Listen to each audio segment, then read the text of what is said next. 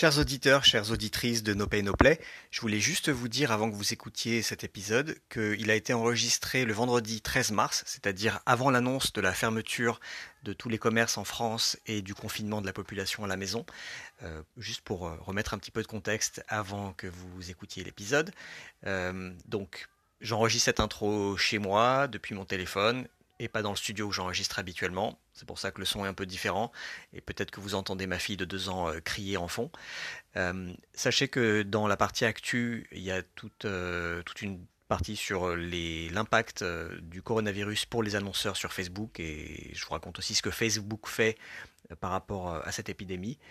et pour le reste, c'est une FAQ où je réponds aux questions que vous m'aviez envoyées. Je vous souhaite plein de bonnes choses. Faites attention à vous pendant ces jours étranges et bonne écoute. The number one deal is Facebook ads. They are underpriced. Senator, we run ads.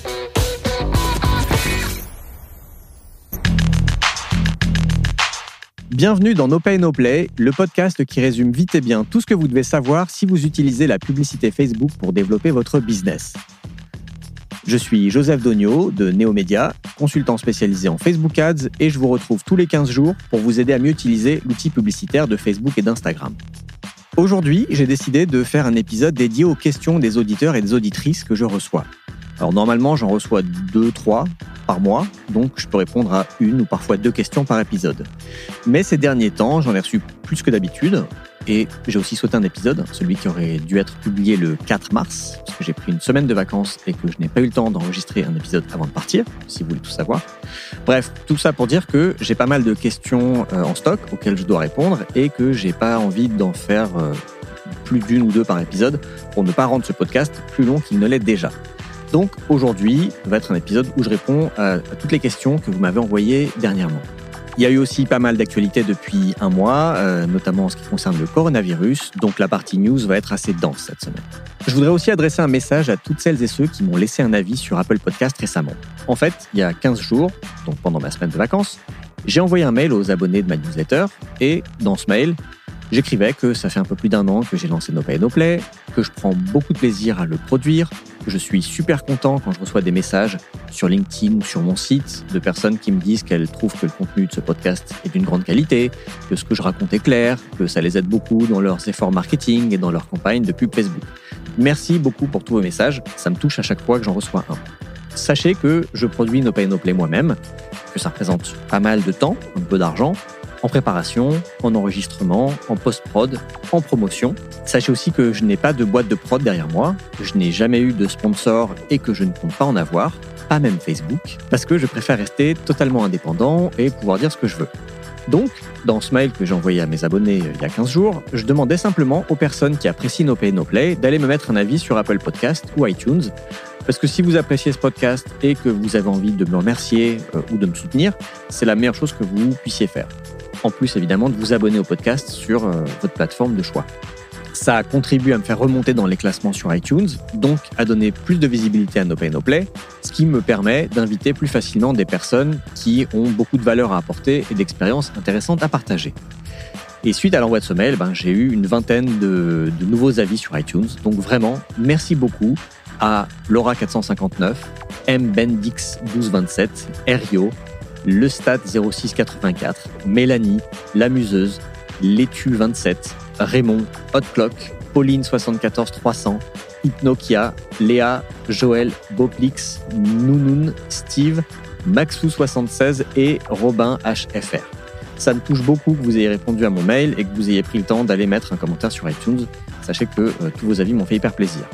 Voilà, si vous aussi vous aimez No Pay No Play et que vous avez envie de me remercier ou de me soutenir ou simplement de me faire plaisir, vous pouvez prendre deux minutes et aller mettre 5 étoiles avec un petit avis sympa sur Apple Podcast ou iTunes.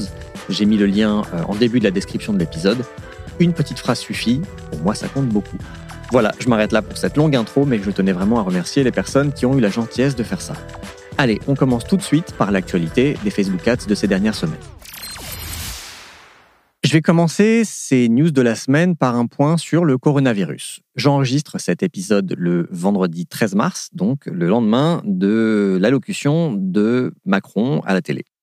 Je voudrais juste vous informer de ce que Facebook fait en ce qui concerne le coronavirus et partager avec vous mon avis sur euh, l'impact que cette, euh, cette, crise sanitaire peut avoir sur euh, les Facebook Ads pour les annonceurs. Commençons par le commencement. Facebook a interdit le 26 février les publicités faisant référence au coronavirus et créant un sentiment d'urgence qui laisse par exemple entendre que les stocks de masques sont limités ou qui promettent un remède ou un traitement préventif. Ensuite, Facebook a annoncé le 4 mars attribuer à l'OMS, l'Organisation mondiale de la santé, autant de coupons publicitaires que nécessaire pour partager avec les utilisateurs de la plateforme des informations sanitaires vérifiées. Enfin, Facebook a interdit les publicités pour les masques médicaux le 9 mars afin d'éviter une dérive spéculative. En plus de ces mesures qui concernent la pub, Facebook affiche un message de sensibilisation dans le fil d'actualité de tous les utilisateurs français message qui renvoie vers le site du gouvernement avec les dernières informations officielles. Facebook lutte également contre la désinformation en affichant un message spécifique sur Facebook et Instagram en cas de recherche portant sur le coronavirus et en retirant des fausses affirmations ou des théories du complot qui ont été signalées par les principales organisations mondiales de santé et les autorités sanitaires locales. Voilà ce que fait Facebook. Alors maintenant, quel impact euh, cette pandémie mondiale pourrait avoir pour nous, annonceurs sur Facebook? Il peut y avoir deux effets. Premièrement, si les gens sont coincés à la maison parce qu'ils télétravaillent ou parce qu'ils doivent garder les enfants, il y a des chances que le temps passé sur les réseaux sociaux explose, donc que l'inventaire publicitaire augmente fortement. Deuxièmement, si les entreprises ont des difficultés pendant cette période, alors qu'elles surlèvent à peine des grèves de fin 2019, début 2020, elles vont sûrement diminuer leurs dépenses marketing et risquent carrément de mettre des campagnes en pause, donc moins de demandes sur la plateforme. Dans les deux cas, je ne serais pas étonné que les CPM baissent dans les prochains mois et que le coût de la publicité baisse également. Si vous écoutez ce podcast, euh, vous savez probablement que le déploiement du CBO, de l'optimisation du budget de campagne, devait être euh, réalisé à 100% pour tous les comptes à fin février 2020. C'est ce qui avait été annoncé par Facebook euh, en septembre 2019, qui était la date de la précédente échéance et ils avaient repoussé le déploiement de septembre à février. Ben, il se trouve que euh, ça ne s'est pas fait. Ils ont envoyé une communication externe fin février pour dire que pour l'instant, cette migration a été repoussée sans préciser pourquoi et sans préciser de date, euh, de nouvelles dates de déploiement. Donc, si vous continuez de paramétrer vos budgets au niveau des ensembles de publicité, vous pouvez encore continuer de le faire jusqu'à nouvel ordre. Ça fait des années qu'on sait que c'est dans les tuyaux et c'est enfin arrivé, en tout cas sous une forme, la publicité dans les groupes Facebook. On peut désormais diffuser des pubs dans le fil d'actualité de l'onglet groupe sur mobile. Je répète, les pubs peuvent être diffusées sur un nouveau placement qui est le fil d'actualité de l'onglet groupe uniquement sur mobile. Je le précise parce que certaines personnes euh, pensaient, une fois que j'ai publié cette news sur LinkedIn, euh, j'ai reçu des messages parce que les personnes pensaient qu'on pouvait cibler un groupe en particulier ce qui n'est toujours pas possible. C'est juste un nouveau placement euh, dans lequel on peut diffuser nos publicités. Le candidat à l'investiture du Parti démocrate pour les présidentielles américaines, le multimilliardaire Michael Bloomberg, s'est retiré des primaires démocrates après le Super Tuesday euh, un échec cuisant, et surtout après avoir dépensé 500 millions de dollars en Facebook Ads en trois mois. Je répète, 500 millions de dollars en Facebook Ads en trois mois. La bonne nouvelle, c'est donc qu'il ne suffit pas d'être très riche et de faire une campagne 100% digitale pour gagner une élection présidentielle aux États-Unis. En lisant l'article du Washington Post récemment sur le développement de la pub Facebook chez les laboratoires pharmaceutiques aux États-Unis, j'ai appris deux choses importantes que je ne savais pas sur le ciblage par centre d'intérêt et je voulais vous les dire ici. Premièrement, Facebook n'utilise que trois éléments pour renseigner les centres d'intérêt d'un utilisateur. Une page likée, des interactions avec une page et un clic sur une publicité. Donc la grosse surprise, c'est que tout le comportement en dehors de Facebook, donc sur le web, qui est traqué par des millions de pixels Facebook et de euh, social plugins, n'est pas utilisé pour renseigner les centres d'intérêt. Donc si vous avez l'habitude d'aller tous les jours sur le site de l'équipe et de lire un article sur le PSG, si dans le même temps vous n'êtes pas fan de la page du PSG ou vous n'interagissez avec aucune publication ou publicité qui parle du PSG, Facebook ne va pas vous catégoriser comme un fan du PSG. J'étais surpris de l'apprendre. Deuxième chose, l'appartenance à un groupe ou l'activité dans un groupe n'est pas utilisée pour le ciblage. Voilà, c'est des infos qui m'ont été confirmées par des account managers de chez Facebook, certains qui sont en poste actuellement chez Facebook et d'autres qui y ont travaillé. Donc c'est de l'info certifiée. Dernière info de la semaine, Christopher Wiley, l'ancien employé de la société Cambridge Analytica, qui est à l'origine du scandale du même nom, a sorti un livre qui vient d'être publié en France aux éditions Grasset. Ça s'appelle Mindfuck. J'ai commencé à le lire et euh, c'est très bien. C'est pas très bien écrit ou c'est pas très bien traduit, je ne sais pas. Mais en tout cas, le fond est intéressant. On apprend plein de choses sur ce que faisait Cambridge Analytica en termes de, de data science et d'analyse comportementale avant de se mettre en cheville avec des candidats républicains pour les élections euh, américaines de 2016. Donc si vous vous intéressez au sujet, je vous conseille cette lecture. Pour terminer, je partage avec vous euh, deux news euh, concernant Neomédia, donc me concernant. La bonne nouvelle, c'est que je suis officiellement Facebook Marketing Partner depuis le mois de mars. Donc je suis listé sur le site Facebook for Business parmi les meilleures agences, en tout cas parmi celles qui ont ce label qui n'est pas évident à obtenir. Euh, donc je suis très content. Champagne. Deuxième chose, euh, No Pay No Play a été cité dans deux listes de podcasts à destination des entrepreneurs et dans une liste de podcasts marketing et business à écouter pour progresser. C'est respectivement sur le blog de Time, l'application de comptabilité pour les indépendants, et sur le blog SLB Web. Je vous ai mis les liens dans la description de l'épisode. Comme je vous le disais en introduction, cette semaine, je réponds à toutes vos questions. J'en ai reçu pas mal ces derniers temps, que ce soit sur mon site, sur LinkedIn, par mail, sur Twitter. Euh, et donc, euh, bah, j'en ai sept euh, auxquelles je vais répondre. Alors, la première, c'est Vivien qui m'a contacté sur mon site. Hello Joseph, tout d'abord merci beaucoup pour ton podcast plein de valeurs et qui m'aide beaucoup dans le développement de mon entreprise. J'ai une question pour toi. J'ai créé un compte sur le Business Manager et les dépenses sont bloquées à environ 320 euros par jour actuellement. J'ai pourtant mis plus de budget, mais une fois ce montant atteint, les publicités ne sont plus diffusées sans message informatif de Facebook. Ça fait une dizaine de jours que la limite ne se débloque pas. Pourtant, j'aimerais beaucoup faire évoluer ça car on a de bons résultats. Les factures sont pourtant bien payées, aucun défaut de paiement. Sais-tu comment on peut faire pour augmenter le plafond? Merci Vivien pour ta question. Ce que je te conseillerais de faire d'abord, c'est de vérifier deux choses. Au niveau de tes campagnes, donc dans l'onglet de paramétrage des campagnes, tu as une section plafond de dépenses campagne. Vérifie qu'il n'y a pas un chiffre euh, qui limite euh, la dépense sur chacune de tes campagnes. La deuxième chose à vérifier, c'est dans les paramètres de ton compte publicitaire. Tu as un onglet paramètres de paiement et là aussi, tu as une case où tu peux définir le plafond de dépenses de ton compte. Vérifie qu'il n'y a pas de limite qui est renseignée dans ce champ. Après, il y a une info que je n'ai pas, c'est euh, je ne sais pas si tu as un nouveau compte ou si c'est un compte que tu utilises depuis longtemps tu dis euh, j'ai créé un compte sur le Business Manager, j'ai tendance à croire que c'est un compte récent. Il faut savoir que Facebook a un plafond quotidien de dépenses pour les nouveaux comptes, euh, donc il se voit attribuer un montant de dépenses quotidien maximum. Je lis sur un lien que je t'ai mis dans la description de l'épisode. Les comptes publicitaires répondant à nos critères de dépenses seront examinés pour vérifier leur respect de nos règles publicitaires et la légitimité de leur entreprise avant d'être autorisés à utiliser un plafond de dépenses plus élevé. Cet examen dure un à deux jours ouvrés environ. Pour certains comptes, la période d'examen peut durer environ une semaine. Si le compte réussit l'examen, il sera autorisé à utiliser un plafond de dépenses plus élevé. Donc si ton compte est récent, c'est peut-être pour ça que tu as un, plafond qui est de, tu me dis 320 euros par jour, ce qui est assez élevé, ça fait euh, pas loin de 10 000 euros par mois. Donc je ne serais pas étonné que tu puisses pas dépenser plus, mais ça, va se, ça devrait augmenter au fur et à mesure. Après, ce que je te conseille, euh, c'est de contacter le support Facebook. Pareil, j'ai mis le lien dans la description de l'épisode. Tu as, tu as la possibilité de discuter par Messenger avec des personnes du support euh, Facebook qui en général répondent rapidement et de façon plutôt pertinente. Donc tu peux leur poser la question pour savoir si c'est ça, si c'est la raison pour laquelle ton, ta dépense quotidienne est bloquée. Voilà Vivien, j'espère que ça répond à ta question. Question de Florian que j'ai reçu sur mon site. Salut Joseph, vraiment top ton podcast.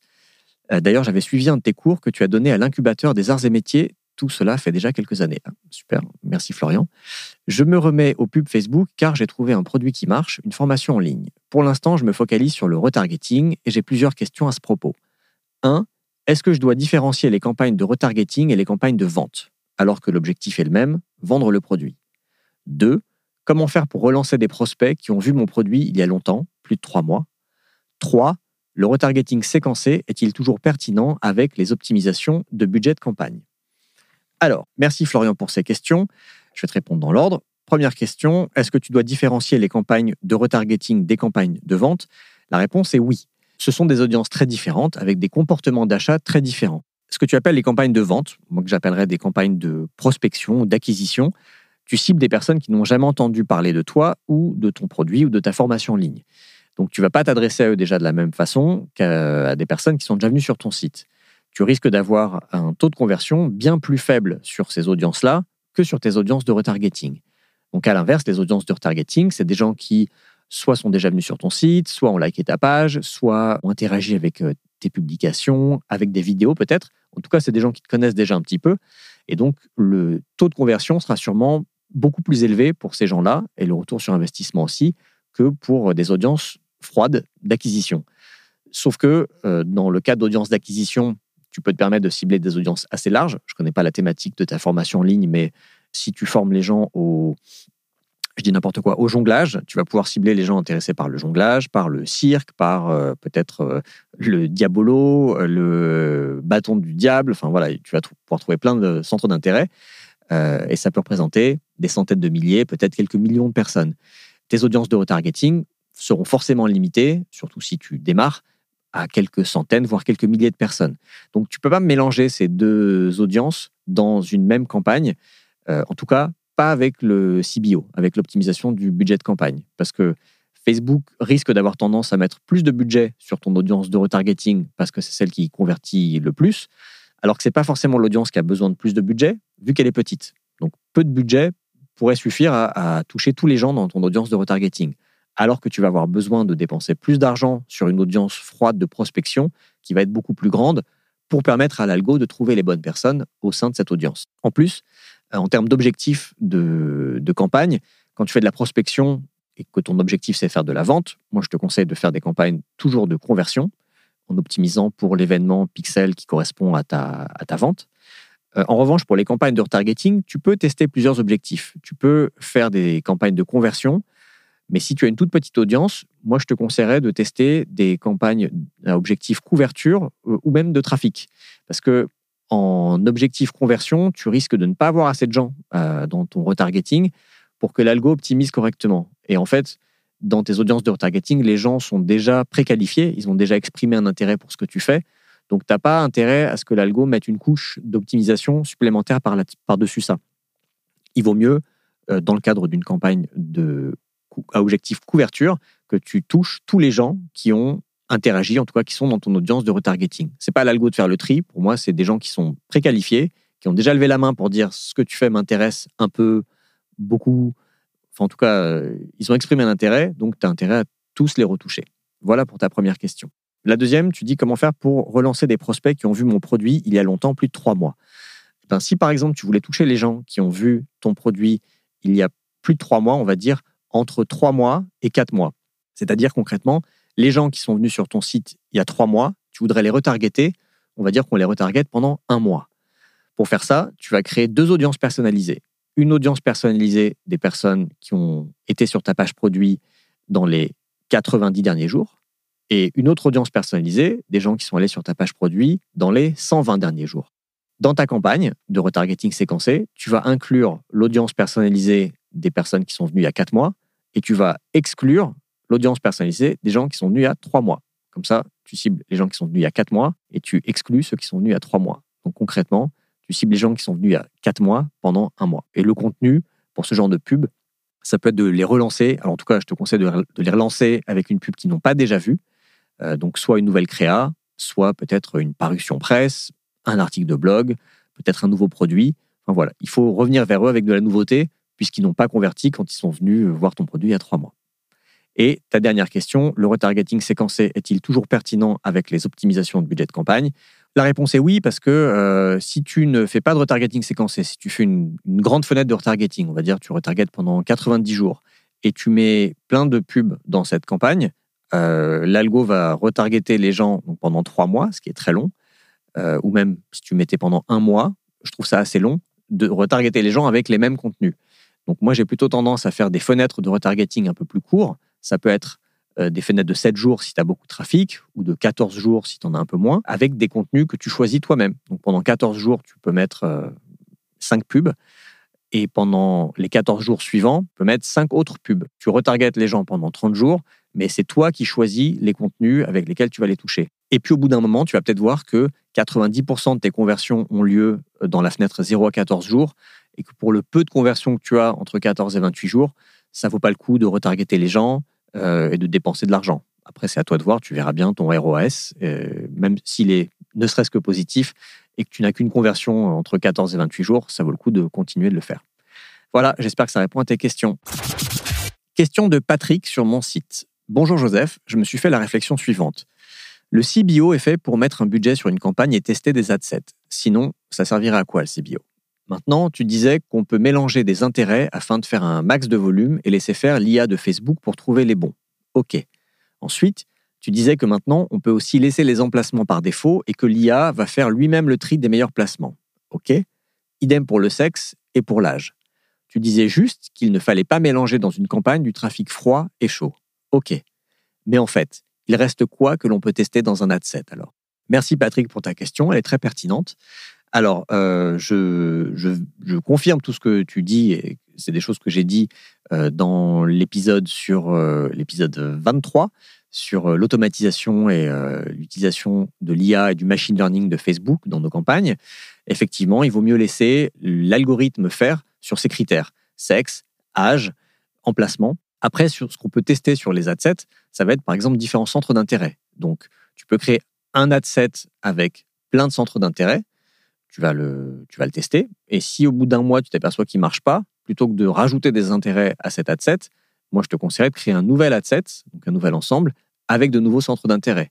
Tu n'auras pas forcément pensé à tous les centres d'intérêt que tu peux tester euh, le jour où tu lances cet ensemble. Enfin, moi, en tout cas, ça m'arrive régulièrement avec des clients de tester, enfin, de mettre des centres d'intérêt dans un ensemble. Et puis, au bout d'un mois ou deux, on se dit, mais tiens, on devrait aussi cibler, je sais pas moi, les parents, par exemple, ou les gens qui voyagent. Et on ne les avait pas ciblés dans le premier ensemble. Donc, je ne vais pas toucher un ensemble qui tourne, mais je vais en créer un nouveau. Tu peux également tester des lookalikes différentes. Euh, tu peux faire un ensemble avec euh, une lookalike 5% de ton événement d'achat, ton événement de pixel d'achat. Tu peux faire une lookalike 1% des visiteurs de ton site. Tu peux faire une lookalike 3% des personnes qui ont regardé au moins deux produits dans les 30 derniers jours. Alors, on peut regrouper toutes ces lookalikes dans un même ensemble, mais encore une fois, tu vas pas forcément penser à toutes les lookalikes que tu peux créer au moment où tu lances la campagne. Donc, tu vas peut-être lancer un, ensemble avec trois ou quatre lookalikes. Et puis, au bout d'un mois ou deux, si tu aperçois que les perfs sont pas bonnes, tu vas peut-être créer un deuxième ensemble de lookalikes avec d'autres lookalikes dans cet ensemble. Donc il y a encore des choses qu'on peut tester. Maintenant, une fois qu'on a trouvé quelque chose qui marche, le vrai levier qu'on peut avoir en tant que en tant qu'acheteur média, en tant que consultant Facebook Ads, en tant qu'entrepreneur, c'est sur le contenu. C'est de euh, faire varier les formats, les images euh, et le copywriting. Voilà Patrick, j'espère que ça répond à ta question. Question de David euh, qui m'a été envoyée sur Twitter. Salut Joseph, lorsqu'on met en ligne une nouvelle campagne, conversion par exemple, et qu'elle est en mode d'apprentissage en attendant d'avoir 50 conversions dans les 7 jours, tient-il compte uniquement des conversions réalisées par la campagne ou de l'ensemble des conversions recensées par le pixel Je suppose que ce ne sont que celles réalisées par la campagne, mais en même temps, celles générées hors de la campagne sont également riches d'enseignements pour Facebook et l'optimisation de la campagne. Merci beaucoup par avance. Euh, merci David pour ta question. Euh, alors pour info, j'ai demandé confirmation, j'avais ma petite idée, mais je voulais être sûr, j'ai demandé confirmation à ma référente chez Facebook, qui m'a confirmé que euh, c'était uniquement les conversions réalisées dans un ensemble qui étaient prises en compte. Donc ce ne sont pas les conversions réalisées dans la campagne, ni par le pixel par ailleurs, donc dans d'autres campagnes, ou simplement les conversions que Facebook traque qui ne viennent pas de campagne Facebook Ads. Donc même avec le CBO, même avec l'optimisation du budget de campagne, l'apprentissage se fait toujours au niveau des ensembles. Donc c'est au niveau de chaque ensemble que pour avoir un apprentissage terminé avec succès, il faut réaliser 50 conversions par ensemble par semaine. Voilà David, j'espère que ça répond à ta question. Question de Victor sur Twitter. Hello, merci énormément pour votre dernier podcast en deux parties, vraiment très complet et incroyablement bien expliqué de quoi attaquer sur des bases solides. Merci Victor. J'ai une petite question sur l'utilisation de la CBO avec la simplification des structures de campagne. J'avais cru comprendre de la part de mon chargé de compte qu'en cas d'utilisation de la CBO, il fallait des ensembles de pubs avec des audiences de taille similaire, sinon l'algo va allouer son budget sur le critère de la taille d'audience plutôt que de le faire sur les performances. Par exemple, ne pas avoir une campagne avec un ensemble retargeting de 2000 personnes et un ensemble par audience large de plus de 500 000 personnes dans la même campagne. Est-ce que c'est aussi votre avis ou est-ce qu'il s'agit d'un conseil obsolète au vu des dernières nouveautés? Dans le même temps, auriez-vous un chiffre du nombre de campagnes maximum actives à lancer en même temps? Merci beaucoup pour les ressources que vous mettez à dispo, c'est hyper enrichissant. Merci beaucoup Victor pour ta question et pour tes compliments, ça fait plaisir. Alors, tu as deux questions. La première, est-ce que c'est mon avis de ne pas mélanger dans une campagne CBO des ensembles de tailles différentes Oui, ça rejoint ce que je disais un peu plus haut, un peu plus tôt par rapport à la question de Florian. Et euh, je vous renvoie tous les deux euh, vers l'épisode 5 de No Pay No Play, où j'avais fait un épisode dédié euh, au CBO. Je disais déjà ça. Donc il ne faut pas mélanger dans une campagne des ensembles de tailles trop différentes. Mais pour moi, plus que la taille, c'est plutôt l'intention, la chaleur de ces, de ces ensembles. Un ensemble de retargeting et un ensemble de prospection n'ont pas la même chaleur. Il y en a un qui est froid, l'autre qui est tiède et donc ne vont pas se comporter de la même façon, et ça peut biaiser l'optimisation réalisée par le CBO. Ta deuxième question, est-ce que j'ai un chiffre sur le nombre de campagnes maximum actives à lancer en même temps? Je dirais le moins possible. Euh, je n'ai pas de chiffre exact, contrairement au nombre d'ensembles par campagne ou au nombre de pubs par ensemble, euh, dont j'avais parlé dans l'épisode 23 ou 24, je ne sais plus, mais je vais te dire le moins possible, par souci de simplification et de consolidation des apprentissages dans le moins d'ensembles possible. Si l'idée c'est d'avoir des ensembles qui génèrent chacun plus de 50 conversions par semaine, plus tu vas avoir de campagnes, plus tu vas avoir d'ensembles, et donc plus tu vas diluer tes conversions dans un grand nombre d'ensembles. Et en fait, il n'y en a aucun qui générera suffisamment de conversions pour être bien optimisé. Donc, moins tu fais de campagnes, moins tu fais d'ensembles dans chacune de ces campagnes, a priori, mieux c'est. Euh, je te donne un exemple pour un de mes clients avec qui on dépense entre 30 et 40 000 euros en pub par mois. J'ai 17 campagnes. C'est en fait une nécessité par rapport à leur business parce que c'est un client qui a, euh, donc je fais 4-5 euh, campagnes d'acquisition une campagne par produit. Il y a 4-5 produits principaux, donc on a une campagne d'acquisition pour chacun des produits. Dans chacune de ces campagnes, j'ai deux ou trois ensembles actifs euh, au même moment. En plus des campagnes d'acquisition, j'ai cinq ou six campagnes de retargeting, parce que j'ai des campagnes de retargeting pour chacun des produits. Et j'ai des campagnes de retargeting, une campagne de cross-sell, une campagne de repeat sell. Une campagne qui va retargeter les gens qui ont acheté un produit A au bout d'un certain temps pour leur proposer un produit B. Et une campagne de repeat sell pour les gens qui ont acheté le produit A, euh, qui peuvent racheter deux mois après, par exemple. Et enfin, j'ai deux campagnes, une ou deux campagnes pour du téléchargement d'appli. Euh, du téléchargement qui va cibler des, audiences froides ou des audiences tièdes pour les inciter à activer. Si, des gens ont téléchargé l'appli sans l'utiliser, je les, je incite à des campagnes d'activation les incite à utiliser l'appli.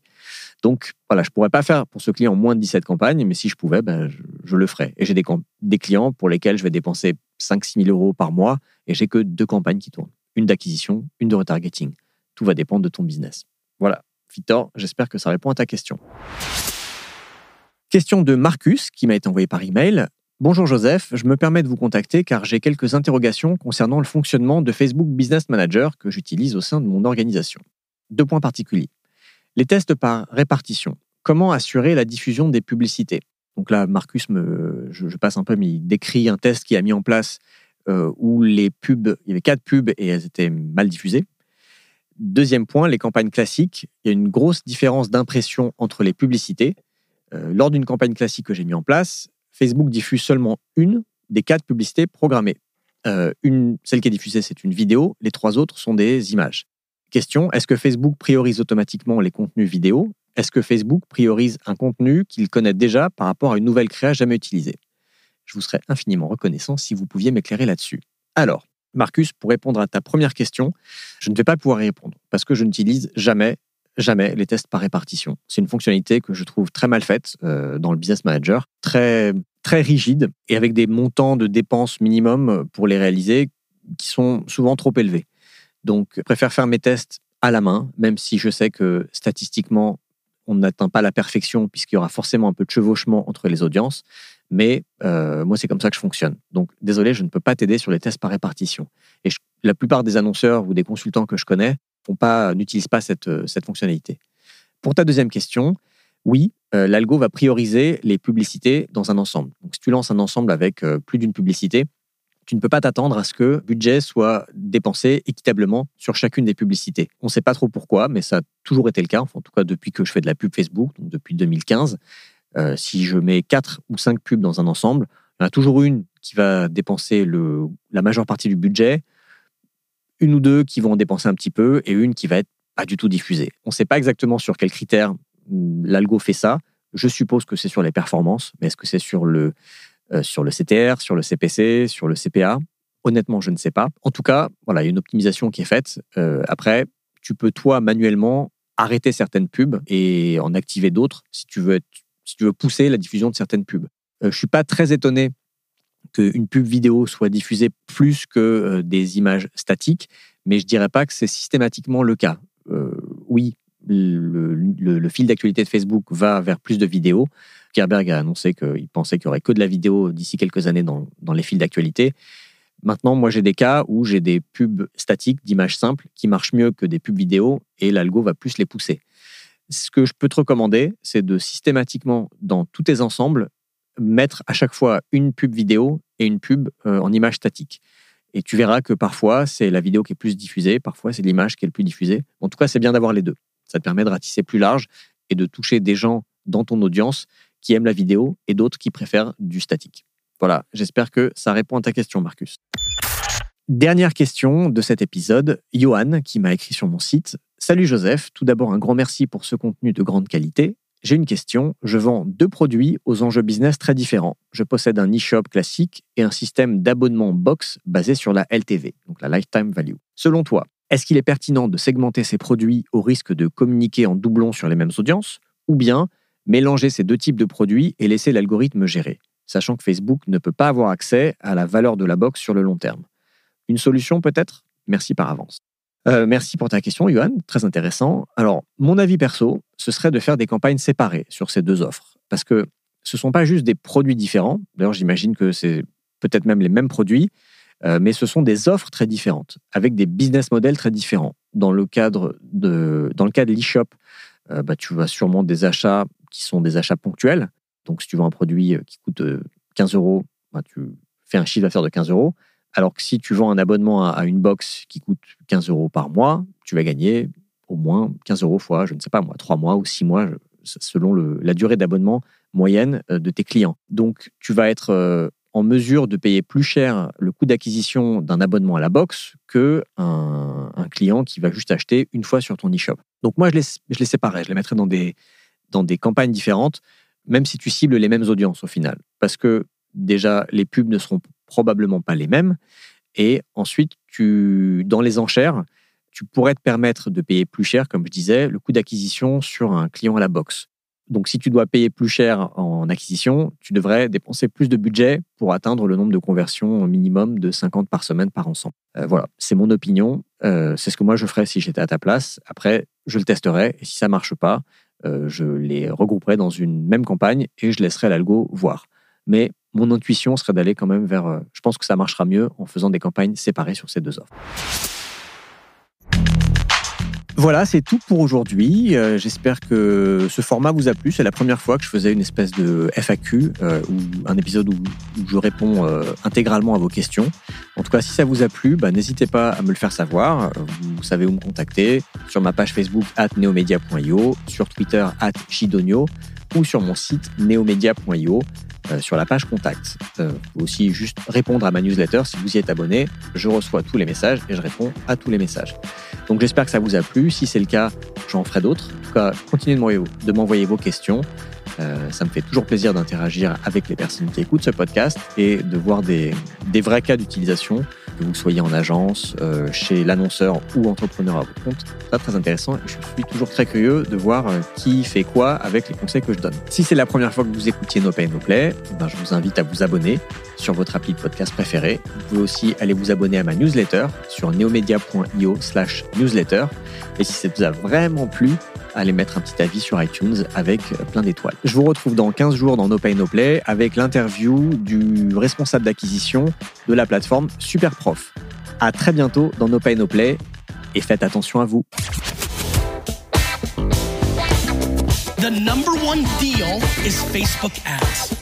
They are underpriced. Senator, we run ads.